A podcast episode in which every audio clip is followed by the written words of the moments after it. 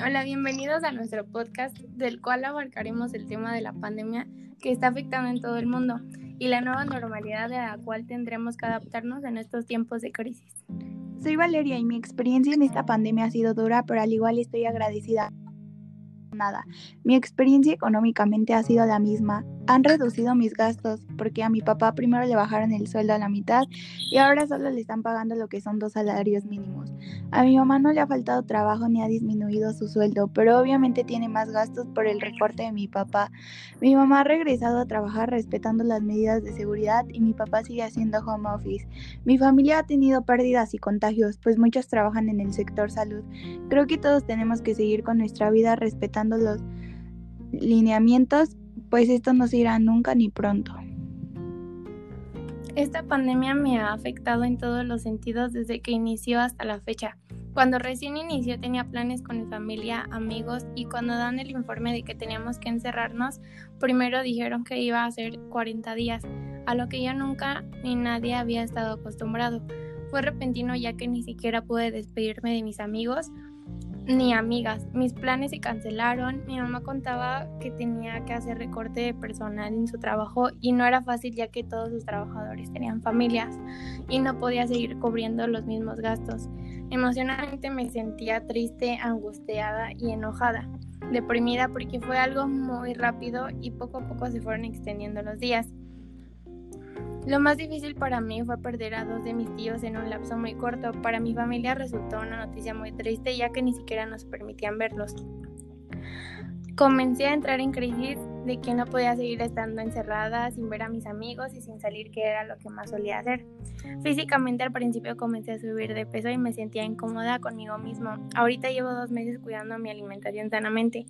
Poco a poco he ido asimilando la situación de tener que salir con cubrebocas, tomar precauciones e incluso hacerme la idea de que por un poco más de tiempo seguiremos así.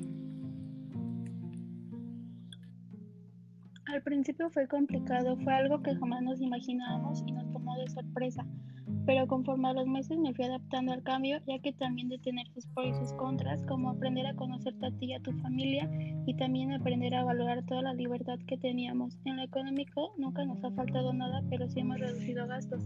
Emocionalmente me sentía angustiada, triste y desesperada por no poder salir, pero ahora he tratado de controlar todas esas emociones para poder seguir con este cambio por los próximos meses. En mi familia ha habido familiares hospitalizados por este virus y personas cercanas fallecidas, y aunque es muy lamentable por lo que todos estamos pasando, tenemos que salir con lo mejor de nosotros para poco a poco adaptarnos a esta nueva normalidad.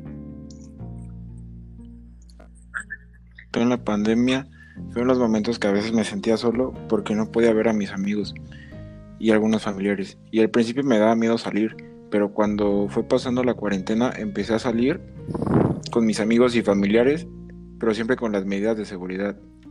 A, mi familia le afectó un poco económicamente porque bajó la clientela y pues tenía que buscar nuevas formas para seguir vendiendo, pero poco a poco todo estará como antes. A mí me ha afectado de varias maneras de poder eh, ser libre, salir cuando sea y sin miedo que pase algo, pasé a estar encerrada en mi casa 24/7. Extraño mucho a mis familiares y a mis amigos.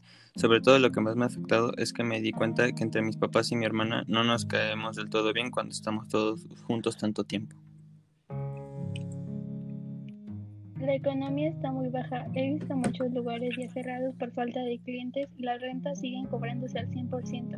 Y los lugares que he podido visitar son con muy poca afluencia.